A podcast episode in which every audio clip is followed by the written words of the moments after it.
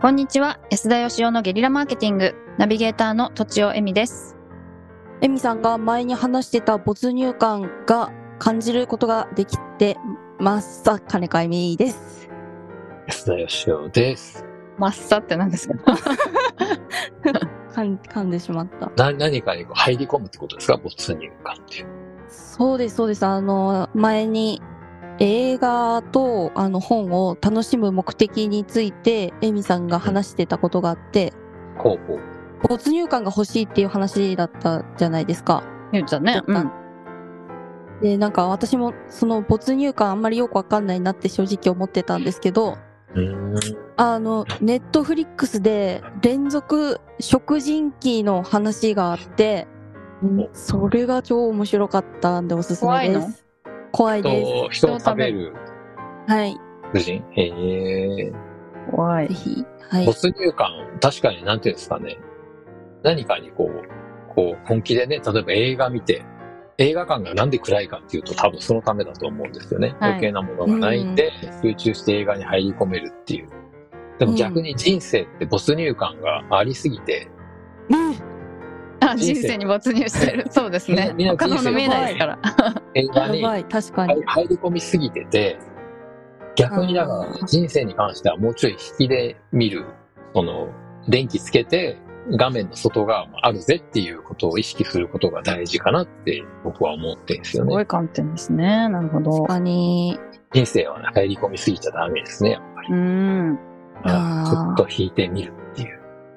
そういう意味じゃ、なかなか引いてみれないですね。そういうところは。うんうん難しいですね。うまくこう、生きていく人と、その、やっぱり、ちょっと失敗しちゃう人なんて言うんですかね。失敗っていうか、うん、不器用な人生き方が。ああ、疲れちゃう人。はい。その違いってやっぱりね、その入り込みすぎてるか、ちょっと引いてみてるかの違いだと思いますね、僕は。ん。うん。うなるほど。やっぱり俯瞰的とかよく言われますけど、ちょっと離れてみると、だいたい他人事だったら、ちゃんとしたアドバイスできるじゃないですか。ああそれありますよね。はい。うん。自分の人生他人事と思ってやったら、まあ結構な確率でうまくいくと思いますね。何事も。うん。なるほど、ええはい。難しそうですけど。それで今日はですね、そのはい。他人事っていう話とちゃ若干近いんですが、ええなんと。そ。の投投資の話をですね、と。うーん。なるほど。投資というとどういうことを思い浮かべますか、金子さん。えっ、と、ままず、あんまり、あの、近くなく、遠遠いもので、遠遠いもので、遠遠いもので、えっ、と、まあ、先立つものがないとちょっと難しくって、えっ、と、たえっ、と、ぶ物資よりも、あの、経験の方が大事と言われている世界なんじゃないかと思ってます。あ投資は経験が必要と。まあそうですね。なるほど。ん敏夫さんはどういうイメージですか？投資しましょうとか言われたら。あしましょうと言われた投資のイメージはなんかリスクとか確率とか、うん。なんかそういうイメージですね、うんうん。イメージというか、印象が強いどう確率を冷静に見極めて判断ができるかみたいなイメージですね、うんはいなるほどね。そうですよね。あの、投資っていう言葉がすごくなんか投資を遠ざけてるっていうか、うん。人うん人生を、あの、本な役回りにさせてるなって、そういう話なんですけどね。はいええはい。うん。やっぱりね、僕なんか長い間経営者やってたんで投資って身近ですけど、確かにもし自分が会社やってなかったら、投資ってなんか株買ったりとかそういうイメージしか、まあ、あんま思い浮かばないんで、あうん、為替とかね。あの、実は会社員時代から僕の同級生で、中学生ぐらいから仲良かった友人がね、株で当時バブルだったんで大儲けしててですね、ー会社員なんかやってお前はバカだなとか言われてたんですよ。で、会社の先輩もね、やっぱり結構給料は稼いでましたけど、さらにそれを投資して、絵を買ったり、マンション買ったりして、もう金持ちな人いっぱいいて、当時は。はい。ええ投資しない人は、なんか、頭悪すぎるだろうぐらいな。今から振り返ったら、まあそれでバブル弾けちゃうわけですけど、はいうん。でも当時の僕は、ね、全く興味なくって、それに。うーん。投資してお金を増やして何が面白いんだろうなっていう、そういう感じだったんですよ。はい。うん。はい。だけど今は投資が、やっぱり人生の軸だなと思ってまして、えーそこまで。そこまで。はい。うん。それはね、やっぱりね、その、リスクがあるとか確率だとかいうのは、その通りなんですよね。はい。うん。だけどね、投資って、実はみんな投資してんすよ。まあ、時間を投資するとかいう言葉もありますからね。うん、はいはい。まあ、投資するものって時間とお金が大体ないんですけど、うんうん。うん。まあ、愛を投資したりっていうことはちょっと置いといてですね。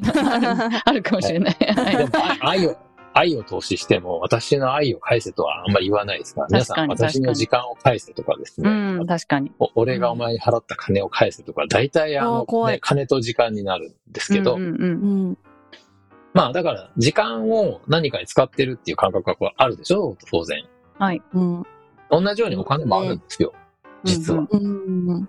会社でもね、例えば売上1億の会社で利益が100万だとするじゃないですか。はい。で、投資しましょうって言うと、いや、うち100万しかないから投資できないんだよねってよく言われたんですけど、お客さんに。うんうんうん。だけど、売上1億で利益100万っていうことは9900万を1年間に使ってるってことなんですね。なるほど。もつまり投資してるんですよ。うんうん。う、うんで個人では全く一緒なんですよ。お金使わない人っていないんで。はい。うん。だから時間も自分が意識してないだけで使ってるし、お金も使ってるんですよ。うん。うん。で、ここをうまく使った方がいいよねってことで、みんな時間の使い方とかはみんなやっぱりいろんなところで習うと思うんですけど、お金に関してはなぜか投資っていうと株式とか為替とかそういう話になっちゃうんですよね。うんうん。うん。だからなんか縁遠いってみんな思ってるでしょ？多い。持ってます。あ実はすごい近いんですよ。うんうんで本当に投資っていうのは確率の問題でリスクがあるんですね。はい。で、実は皆さんこうリスクのあるお金の使い方をしてるわけですよ、今まで。うーん。うん。時間、自覚がないだけでです。自覚がなはいい。。はい。うん。まあ、とにかくあの、まあ、何のためにじゃあ投資するかって言ったら、人生をいかに楽に快適にするかっていうためだと僕は思ってるんですけど、例えば大学に行くとかも投資じゃないですか。投資ですよ社長さんも大ね。学に行ってるわけですから、こう投資してるわけですよ。お金も時間も。うんはい。うん。友達とご飯食べるとかだってね、その時間もかかるけど、お金もかかるわけです。はい。確かに。はい。だそれはだから、正しいその投資の仕方で、ちゃんとリスクとか確率考えてやってますかということなんですけどね。ええやえってなー。ーそそれはあの。時間とお金を使っているものは、すべて投資だっていうことですか、それとも、その中にも投資である使い方と投資じゃない使い方があるみたいなことなんでしょうか？はい。投資と投資じゃない使い方がありますよね。ああ、そうなんですね。はいはい。だから投資、まあだから投資じゃないとしたら、本当純粋に浪費ですよね。何らかのリターンを得たいなと思ってるリターンが、だからその、お金が増えるとか、そういうことじゃないんであれば、ただ単に自分が楽しみたいっていう、まあそれも投資っちゃ投資かもしれないですけど、うんうんうん。楽しめなかったら浪費になっちゃうのかもしれないですけど。うん、なるほど。うん。はいん。浪費ばっかりしてる気がする。うん。はいうん。もうあの、こんな時間になって、投資の革新の話が全然できなくなってきましたけど、とにかくね、あの、投資してみようってことなんですよ。自分の、例えば金子さんもね、新しい商品作ってビジネスでやろうっていう時に、はい。例えば LP を作ろうとかいう時に、誰かにお金払って一回作ってもらうっていうことをやってみたらってことなんですよ。なるほど。で、とにかく。ね、はい。はい。あの、発注するときに投資ってお金使うってことなんですけど、その時に、うん安いっていう理由で相手を選んじゃダメよってことなんですよ。投資で成功させるために。うーん。なるほど。安いか高いかって1万円と3万円だったら1万円の方が安いっていう感じじゃないですか。はい。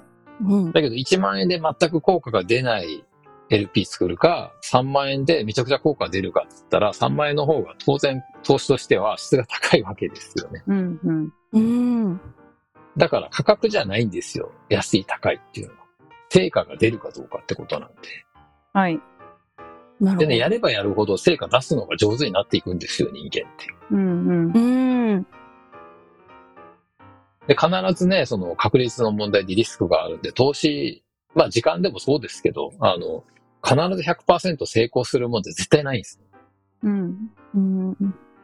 だから一回やってみて、例えば金子さんが一回今度作ってみて、やっぱダメだったからもう二度とお金使うのやめよう、自分でやろうってなったら、これはもう完全に死に金になっちゃうんです。うん。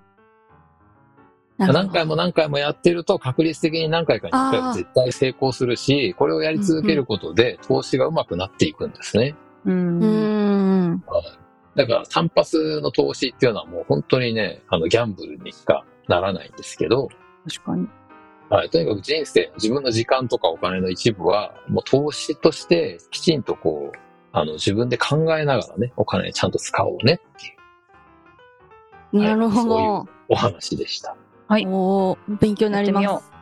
はい。やってみますという。ことで、まあ、リスナーの方もよかったら、なんかやってみてくださいということで、うん本日は以上です。ありがとうございます。ありがとうございましたありがとうございま。した。本日も番組をお聞きいただきありがとうございました。